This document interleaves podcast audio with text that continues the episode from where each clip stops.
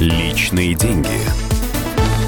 Добрый день. У микрофона экономический обозреватель «Комсомольской правды» Дмитрий Казуров. Сегодня мы поговорим о том, что будет, если не заплатить налоги.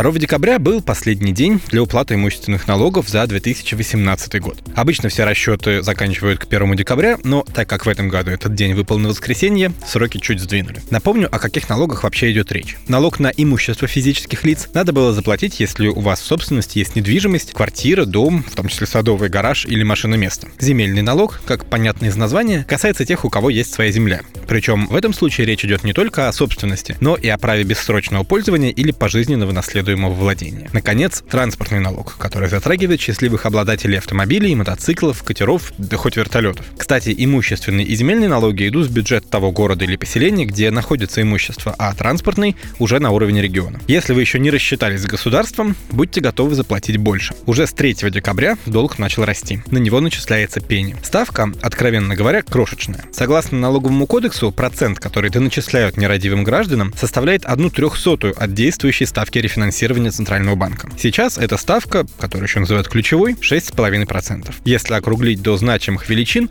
получится, что в день вам будет капать по 22 тысячные от суммы долга. Если речь о скромной двушке и не какой-то роскошной иномарке, вполне, в общем-то, небольшие деньги. Что называется, можем себе позволить. Но зачем тратить лишние деньги? Хоть 100 рублей, хоть 50. Расти бесконечно долг не может. Закон ограничивает сумму пений, начисляемых за недоимку. Она не может быть выше самой задолженности.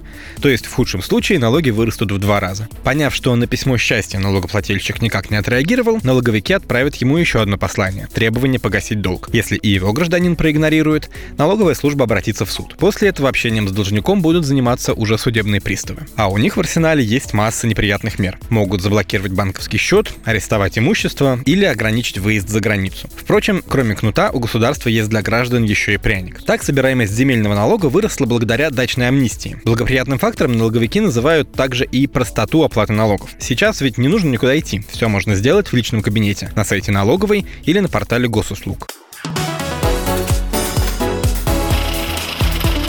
Личные деньги.